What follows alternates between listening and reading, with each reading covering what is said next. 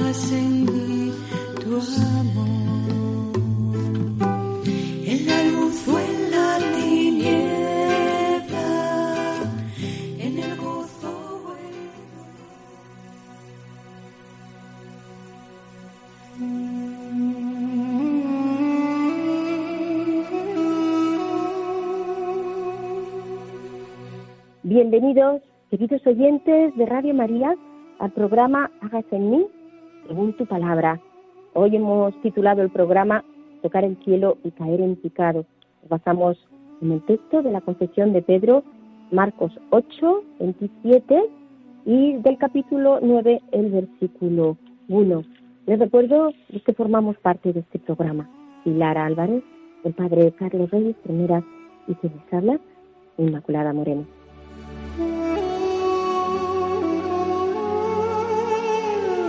Gracias por todos los correos que nos siguen ustedes mandando.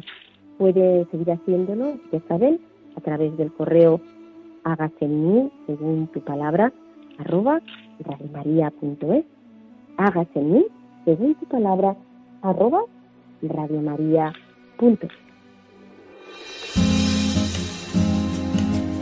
Claves para leer la Biblia.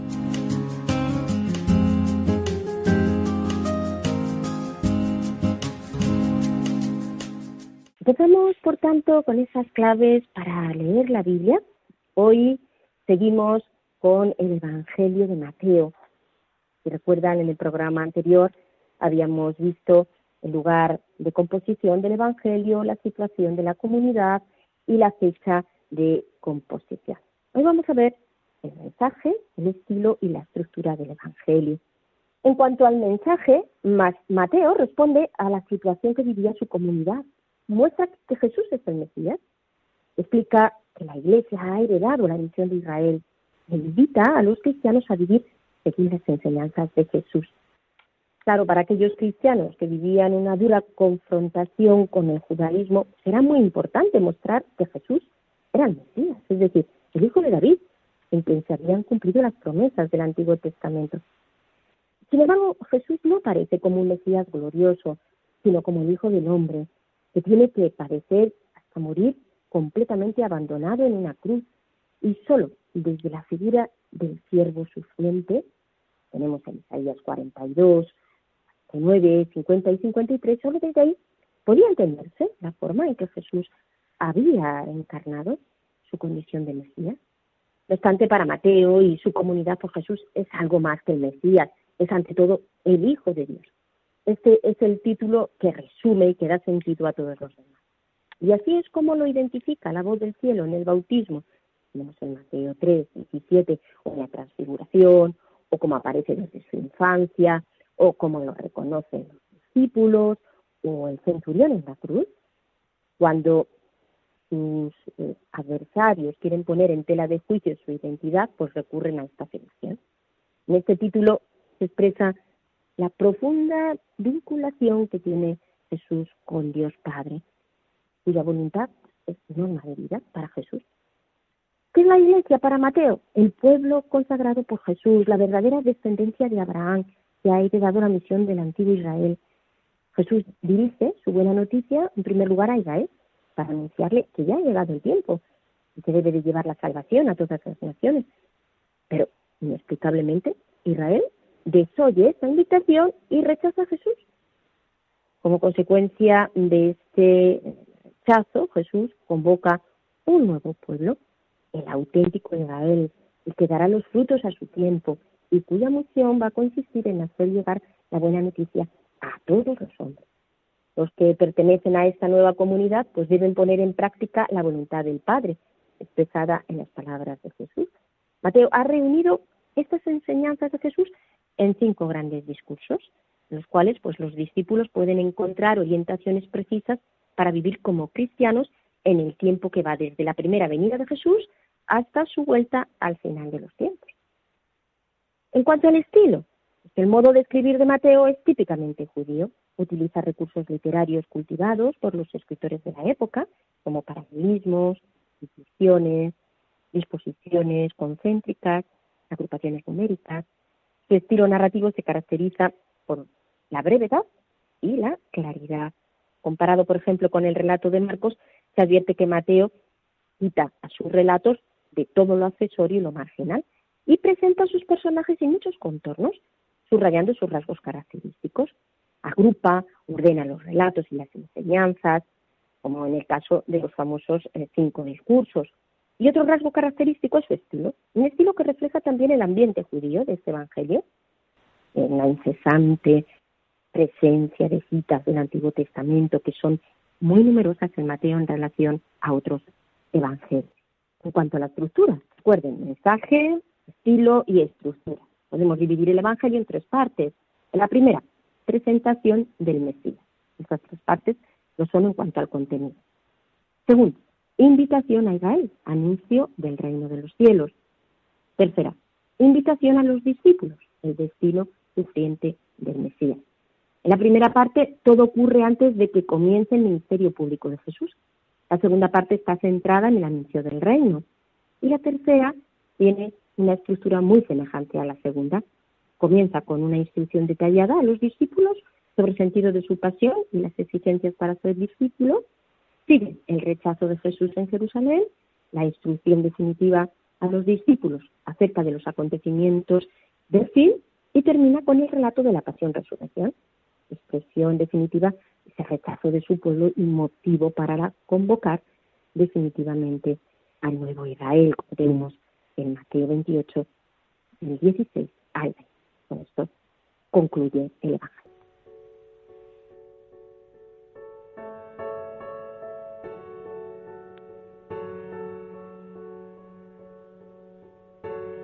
Pasamos, eh, queridos amigos, a escuchar el texto que nos lee la hermana Pilar. Marcos 8, 27 y del capítulo 9, el versículo 1.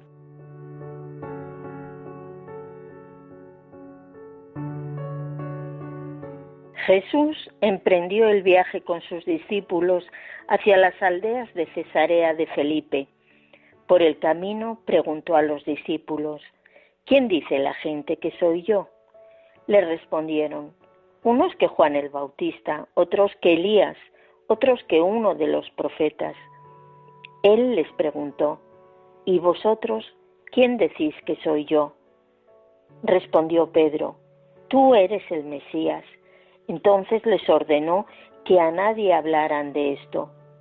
Y añadió, os aseguro que algunos de los que están aquí presentes no sufrirán la muerte antes de ver llegar el reinado de Dios con poder.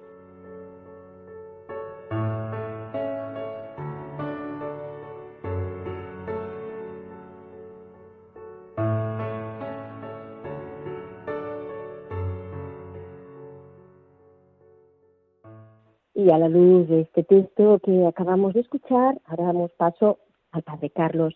Les recuerdo que Padre Carlos Rey Estremera San Soto del Real y es sacerdote salesiano. Vamos a escuchar su reflexión.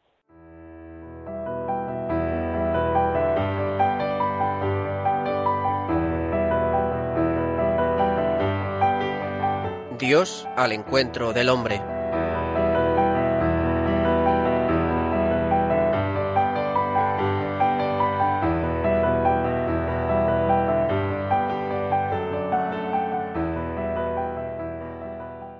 Un saludo muy afectuoso a todos vosotros, amigos de la Biblia. Un día más nos encontramos para aprender un montón sobre la palabra de Dios y cómo vivir en cristiano a partir del testimonio de los personajes bíblicos. Nuestro personaje de hoy es Pedro, el apóstol que si bien confesó a Jesús como el Mesías, quiso apartarlo de la muerte, y en la pasión lo negó tres veces, aunque después, reconducido por el mismo Jesús resucitado, le siguió hasta la muerte, también él, en la cruz. Hoy nos dirá Pedro que sólo llegó a conocer el sentido de la vida y muerte de Jesús a partir de su resurrección. Así es. La resurrección de Jesús es su luz que nos ilumina sobre la obra de Dios en Jesús y en nosotros. Prestad mucha atención a esta enseñanza que nos ofrece Teresa Iribarnegaray en su libro Una fe que escandaliza y seduce. Ojalá el ejemplo de Pedro con sus altos y bajos nos ayude a aceptar nuestra pequeñez y a experimentar el amor de Dios por nosotros. Comenzamos. Habla Pedro. Muchas veces vuelven a mi memoria los momentos de aquel día en que Jesús el Maestro nos preguntó ¿Y vosotros? ¿Quién decís que soy yo? Tengo muchos recuerdos suyos, a cual más gozoso, y en todos ellos me gusta detenerme. Pero de entre otros muchos, este y los de nuestras cenas a la orilla del lago son los que recuerdo como los momentos de mayor intimidad con el Señor. Sin embargo, de este momento concreto no es la intimidad con Jesús lo primero que recuerdo. Lo primero que viene a mi corazón cuando vuelvo a esta situación es el modo como me impuse al Señor y lo que se me ha ido revelando de mi corazón a partir de ello. Quiero hablarte de esto, de cómo un hecho, un encuentro en este caso, desgrana su riqueza a lo largo del tiempo, y lo que entonces no conocíamos, no reconocimos, manifiesta más tarde la vida que contiene. Primero fue el reconocer a Jesús como el Mesías. Estábamos hablando después de comer de cómo veía la gente a Jesús y de las opiniones que escuchaban acerca de él. Y entonces él nos interpeló en directo. ¿Y vosotros? ¿Quién decís que soy yo? Se hizo un silencio entre temeroso y expectante. Todos me miraron a mí. No había pensado en ello y me salió tan natural que yo mismo me quedé sorprendido. Tú eres el Mesías, el Hijo de Dios vivo. Ahora todos miraban a Jesús. Se había llenado de alegría, no como quien ha recibido una alabanza, sino como quien se dispone a hacerla. Ahora, muchos años después, Sé que estaba dichoso porque estaba viendo a Dios en mí. Otras veces también le había visto gozarse al reconocer al Padre en toda realidad. Pero esto era nuevo. Ninguno de nosotros había hablado nunca así hasta entonces. Cuando Jesús habló, en sus palabras resonaba el gozo de este reconocimiento, y esas palabras querían colmarlo, respondiendo así a lo que el Padre había hecho a través de mí. En su hablar se percibía el júbilo vibrante que tenía su voz cuando reconocía en algo o en alguien a Dios. Los compañeros y yo mismo no sabíamos qué hacer con la respuesta de Jesús. Él mismo hablaba de cosas grandes, pero lo que me estaba encargando era grande por encima de lo que de todo, de lo que todo ser humano puede no ya vivir sino imaginar. Yo creo que no llegué a entender lo que decía porque me vi, desbordado, no sólo por lo que nos decía, sino por el modo como nos lo decía, como quien responde no a la medida humana, sino a la acción de Dios en Pedro. O mejor dicho, quedé desbordado y sólo entendí lo que entonces, ahora lo veo, podía entender. Que yo era el jefe, que en mis hombros ponía la responsabilidad. Luego he sabido que no era así, pero entonces lo entendí así. Y esto siguió, a esto siguió un coloquio que guardo en mi alma con veneración. Después de lo que Jesús había dicho, los compañeros empezaron a preguntarle a qué estaba refiriéndose, y él les habló del gozo de hacer la voluntad del Padre en toda circunstancia, de vivir al modo de Dios y no al modo de los hombres, de querer ser, ante todo, lo que Dios quiere para nosotros. Fue muy intenso el rato aquel y en todo se reflejaba algo del gozo que Jesús nos transmitía. Yo no hablé mucho porque estaba dirigiendo todo aquello, o digiriendo, perdón, todo aquello, pero lo que escuché me ha vuelto una y otra vez, porque en el fondo deseo mucho lo que el Maestro dice. Aquel día todos quedamos contagiados del deseo de hacer la voluntad del Padre, que corría por sus palabras. Sin embargo, no pasaron muchos días, dos sábados a lo sumo, antes de que Jesús empezara a hablar de lo que el Padre quería para él. Nos estaba diciendo que tendría que sufrir mucho por causa de los ancianos, de los jefes de los sacerdotes y de los maestros de la ley, que lo iban a matar y al tercer día resucitaría. El día que nos dijo por primera vez esto, estábamos sentados en torno a él y a un fuego al anochecer. Habíamos terminado de cenar y Jesús empezó a hablarnos de estas cosas. Todos los que escuchábamos estábamos mudos por la sorpresa, el dolor y la incredulidad. Yo reaccioné el primero, me acerqué a él, me acerqué a él y empecé a decirle que no tenía que hablar así, que estaba alterando a los muchachos. Apenas había empezado a hablar cuando Jesús me respondió con una violencia incontenible. Ponte detrás de mí, Satanás. Eres para mí un obstáculo, porque tus pensamientos no son como los de Dios, sino como los de los hombres. Todos quedamos impactados. Aunque las palabras de Jesús tenían siempre mucha fuerza, ese expresarse con violencia no era habitual. Yo no sabía qué decir y además me sentí enfadado y humillado. Al censurarme así, parecía que negaba todo lo que hacía unos días me había dado. Vi que todos lo pensaban así. Me retiré cabizbajo y bastante molesto, sin entender qué era lo que le había irritado tanto, viendo solo mi vergüenza y sin querer escuchar lo que él quería decir. A lo largo del tiempo el modo como interpreto este recuerdo va cambiando. Al principio cuando sucedió, reaccioné yo también con ira, que no me atreví a manifestar sin duda, pero que hizo que durante unos días, casi una semana, no pudiera mirar a la cara del maestro. Me había humillado ante todos.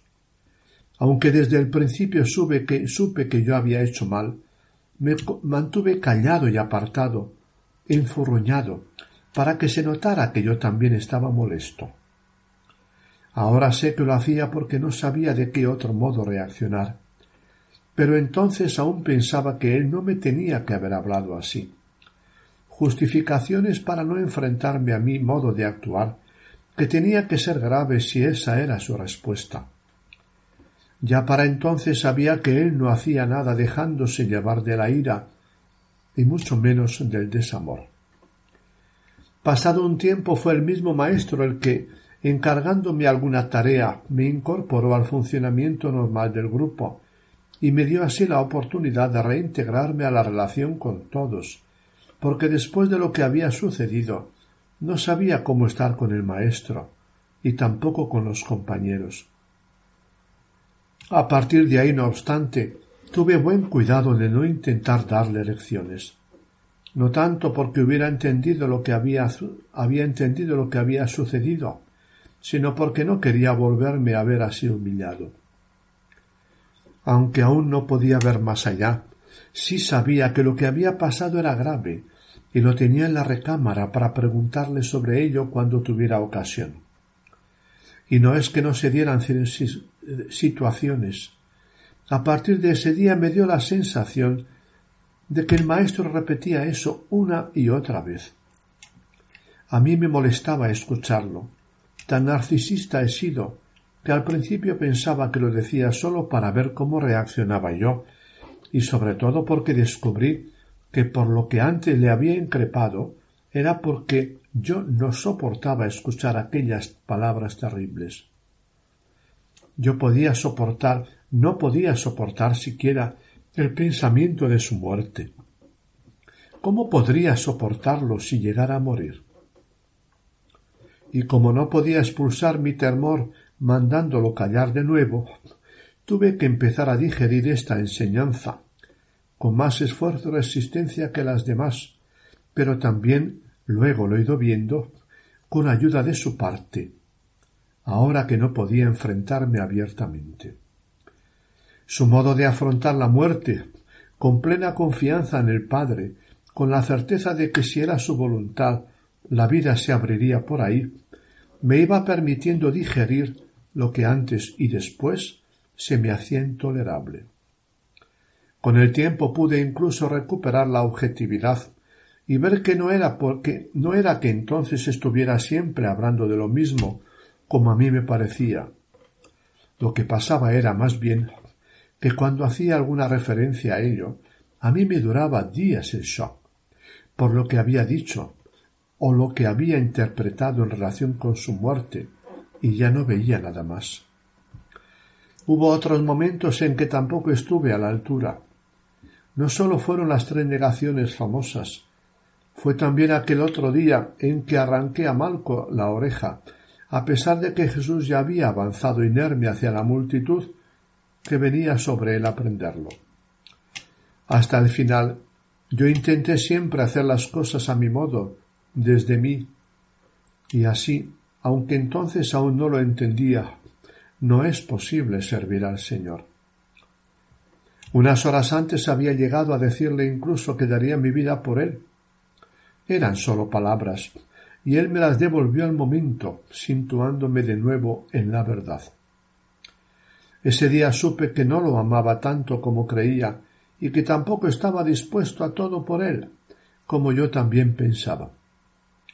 Se me seguía amando mi pequeña vida por encima de todo, y me importaba mucho más salvar mi piel que dar la cara por él, pues sabía de sobra que era lo mejor que me había pasado, que nos había pasado a todos nunca. Quería sí, pero no podía.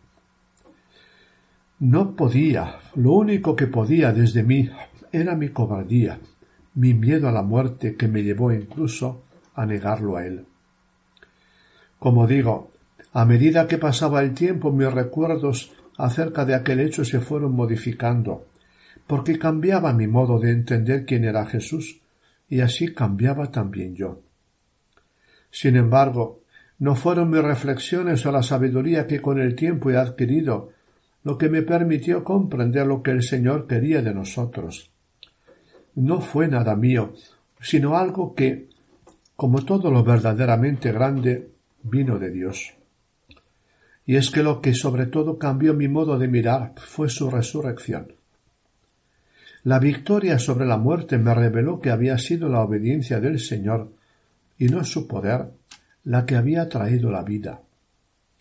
Sólo al verlo vivo, no pudiendo negar que Dios había vencido en él a la muerte, pude mirar por fin la realidad de su muerte, sin ese miedo que me impedía incluso nombrarla, sin ese miedo que me había llevado a preferir mi vida a la suya, renunciando a mi cruz, renunciando a su cruz.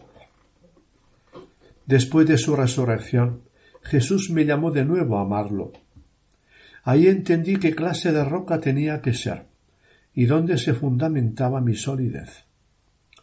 Para eso fue preciso que conociera mi fragilidad, y no sólo eso, sino también mi cobardía y la falta de solidez de todo lo mío. Gracias a la fe en la resurrección, pude por fin mirar a la muerte de frente, porque en la resurrección Jesús la había vencido. Me dirás que es fácil, y sin embargo, entonces sabía bien que yo solo no había podido, y que era la fe la que me permitía no verla, ya como la puerta incomprensible, intolerable, aterradora, infranqueable que siempre había visto al mirarla, sino como lugar y manifestación de la salvación de Dios en Jesucristo. Por su resurrección pude mirar a la muerte de frente y pude encarar en mi vida esa exigencia del Señor de cargar con nuestra propia cruz para seguirlo. Y yo, que había querido apartar al Maestro de su camino, fui llevado por él al mío, al que requería de mí para seguirlo. abrazar como él la cruz con la confianza en el Padre, abriéndome así a través de mis cruces que cargaba, por la misericordia de Dios, con el tiempo también se me concedió llevar algo de las cargas de mis hermanos, a experimentar la resurrección del Señor, su salvación total. Tanto contemplé la cruz, tanto me fui enamorando de ella, que se convirtió en el centro de mis exhortaciones a los hermanos, que encontraban gran consuelo en el ejemplo de nuestro Señor en medio de sus padecimientos. Tanto la contemplé y tanto se me concedió amar al Señor, por encima de mi temor y mis resistencias, que Dios me concedió el privilegio de morir en cruz como su Hijo, para así manifestar la comunión con su vida, viviendo y muriendo como Él. Fui llevado a donde no quería, y me fue dado al final, no querer ya mi voluntad de hombre, sino querer sobre todo la voluntad de Dios sobre mí. En el presente, por su gracia, mi vida es alabanza por el modo como lo encuentro con Jesús y su fidelidad para conmigo me ha ido conduciendo por el camino de la vida. A Dios sea la gloria para siempre, por el modo como su amor fiel nos acompaña en toda situación de nuestra vida. Hasta aquí, mis queridos amigos, el relato de Pedro sobre su propio proceso con relación a Jesús. Qué fuerte, ¿verdad? Y qué rico y próximo al nuestro, que también tiene sus más y sus menos. Espero que os haya gustado y ayudado a vivir como cristianos. Dios es tan bueno que poco le importa nuestra pequeñez, miseria e inconsistencia a la hora de seguir a Jesús. Es Él quien se encarga de conducirlos hasta Él, unas veces con severidad y otras con extrema amabilidad. Nuestro próximo programa tendrá como protagonista al padre de un niño epiléptico que acudió a Jesús para pedirle que curara a su hijo. Su historia la podéis leer en Marcos capítulo 9, versículos 14 a 29. Pero ya os adelanto lo esencial de este hombre, su fe, pequeña, pero capaz de mover el corazón de Dios. Os dejo con los comentarios de Inmaculada y Pilar. Nos vemos dentro de quince días para disfrutar con vosotros del gran, del gran don que es la palabra. Dios os proteja y a vuestras familias. Hasta pronto. Muchas gracias, Padre Carlos, un día más por este trabajo excelente que realiza sobre los textos y vamos entonces a pasar al rincón bíblico. Les recuerdo que pueden establecer contacto con nosotros a través del correo electrónico según tu palabra arroba radiomaria.es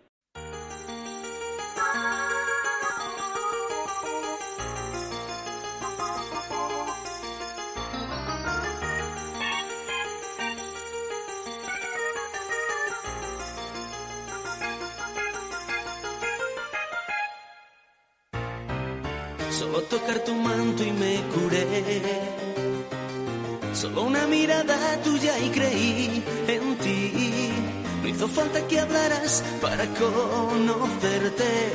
Inconfundible tu figura, caminando sobre las olas. Me hiciste una señal y te seguí. Dejando atrás todo aquello que amé por ti.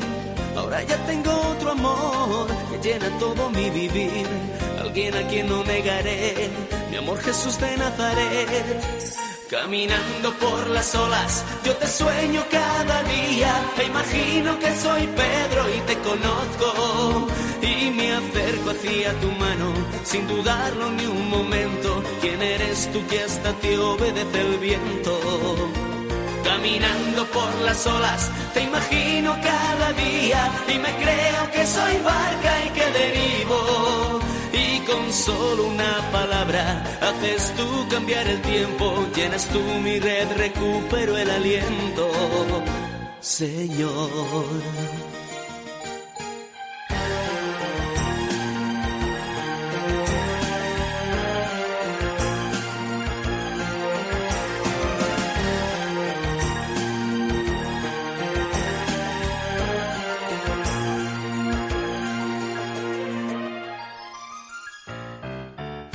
pedirte ayuda yo acudí.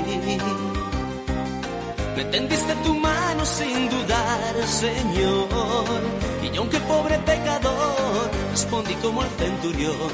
Aunque indigna mi casa es, hablarme tú y sano estaré.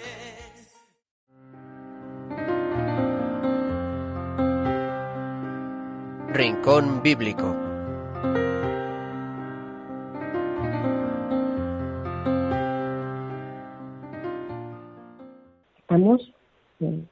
programa de Hágase en mí según tu palabra, estudiando, viendo, reflexionando el texto de Marcos 8, del 27 al capítulo del capítulo 9, el versículo 1. Pasamos a ese momento donde nuestra querida Pilar nos hace una reflexión sobre el texto, esto que ya saben, este programa es espiritualidad bíblica, nuestro objetivo es hacer la palabra de Dios. Cuéntanos. Bueno, pues en este en este texto vemos algo que nos puede pasar a nosotros, a mí por lo menos a veces me ha pasado. La gente que está alrededor de Jesús no tiene claro, alguna de esta gente, no tiene claro quién es en realidad este Jesús. Es un hombre de palabra poderosa y gestos milagrosos, pero ¿quién será? ¿Será Juan el Bautista? ¿Elías? ¿Algún otro profeta? Pedro, sin embargo, sabe interpretar lo que está viendo. Dios le ha hecho entender que Jesús, este Jesús, es el Mesías. La inteligencia de, Pedro le ayuda a descubrir esto.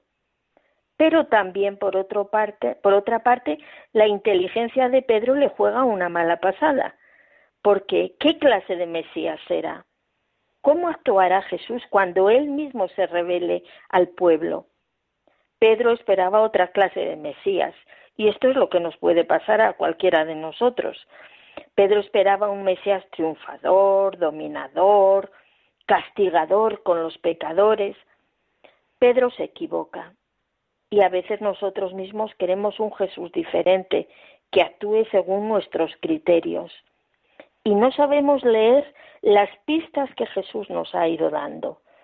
Que nace pobre, que vive en una aldea perdida de Galilea, de donde nada bueno puede salir, que se trata con publicanos y prostitutas, con gran escándalo, para la gente de su tiempo y para nosotros mismos, que creemos que la salvación es exclusiva de los que somos buenos, entre comillas.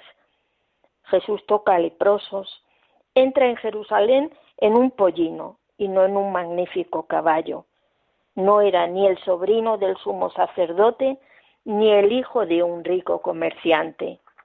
Queremos que fulmine a nuestros enemigos, a los que le desprecian, a los blasfemos, que hunda en la miseria a los que atacan a la Iglesia. O sea que nosotros también estamos tantas veces confundidos sobre quién es este Jesús y lo queremos manipular como si esto fuese posible. Y el camino de Jesús sigue siendo el mismo, amor y servicio, vencer el mal a fuerza de bien, es decir, amando y perdonando. Es esta una gran tentación, la de nosotros creer en un Jesús que no es real y con un trasfondo de querer manipularle y, y hacer que Él haga lo que nosotros queremos, que Él haga nuestra voluntad en vez de nosotros hacer la suya. Tenemos que tener cuidado con este tema. Realmente, eh, Pilar. ¿Cómo, deformamos a Dios? Deformamos tantas veces eh, al Señor y nos hacemos una idea, una idea nuestra, según nuestros intereses, nuestra forma de, de, de pensar, sobre todo según nuestros intereses diría yo. Y nos hacemos un Dios a, nuestra medida, como ocurría en la época de Jesús. Todos esos grupos religiosos que había en la época de Jesús, pues los fariseos, los pequeños, eh, aquellos que, pensaban que iba a ser de una determinada manera, ¿no? Los celotas, incluso pues iba a ser ese Mesías violento que, iba a irrumpir y iba a tener rasgos de carácter eh, político y qué diferente, ¿no? Como el Señor, pues, es ese Mesías pobre, ese Mesías sencillo, el Hijo del Hombre, como hemos visto cuando hemos hablado de, Mateo, qué diferente, efectivamente como en nuestra vida tantas veces nosotros queremos ese Dios a nuestra medida y, sin embargo pues se va a manifestar y se manifiesta el Señor ahí en la sencillez de la cruz eh, y, en, tantas cosas de la vida ordinaria y cuántas veces también esperamos lo extraordinario y no sabemos reconocer al Mesías que aparece en la sencillez de lo, de lo cotidiano, pues también pues en el sufrimiento, bueno, y las alegrías, mm, cómo no, pero en lo sencillo, en lo pequeño. Y yo creo que aquí pues eh, tenemos una, una lección grande. El propio corazón de, de Pedro, cómo fue cambiando también, y cómo el Señor le fue mm, haciendo pues sencillo para reconocer pues que el camino del seguimiento pasaba también por la cruz, pero sobre todo por la, por la humildad. Pues eh, muchas gracias, Pilar. Vamos a pasar ahora a ese momento que es el de hacer oración la palabra.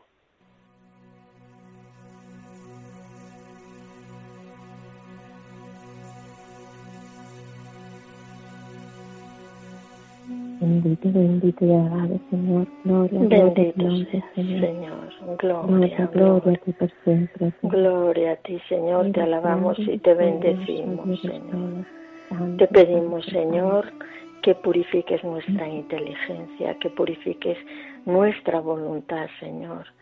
Que nos hagas desprendernos de esos criterios que tantas veces nos separan de ti, Señor Renuévanos por dentro, ayúdanos a descubrirte tal y como tú eres, Señor, no como nosotros queremos, Señor. A no someternos a tu voluntad, Señor. Saberte descubrir en la sencillez, en la pobreza, en los necesitados, Señor. Reconocerte en tu palabra. Ayudados, Señor, por la Iglesia que nos ayuda a descubrirte quién eres tú, Señor Ayúdanos a descubrirte en lo más profundo de nuestro corazón, Señor, allí donde tú moras y nos hablas, Señor. Bendito y alabado sea, Señor. Gloria a ti, Señor. Bendito seas tú, Señor. Señor, bendito Señor. Gracias, Señor. Danos un corazón sencillo para reconocerte como ese Mesías pobre, sufriente a la vez. Danos, Señor, un corazón humilde Manténnos siempre firmes en la humildad, Señor, para que podamos seguirte realmente como, como tú quieres, para que seamos discípulos que te pongan en el primer lugar siempre, porque queremos amarte a ti, Señor, por encima de todas las cosas. Ayúdanos en este camino. Bendito y alabado sea, Alabado sea, Señor. Gloria, a ti, Señor. Tú que eres el siervo de Yahvé. Señor, bendito seas, bendito seas, Señor.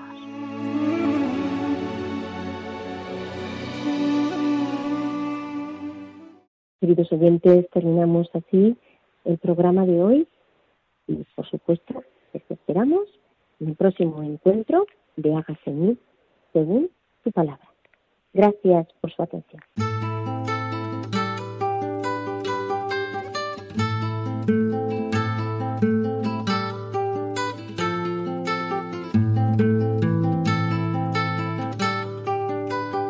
Han escuchado Hágase en mí según tu palabra, con Inmaculada Moreno.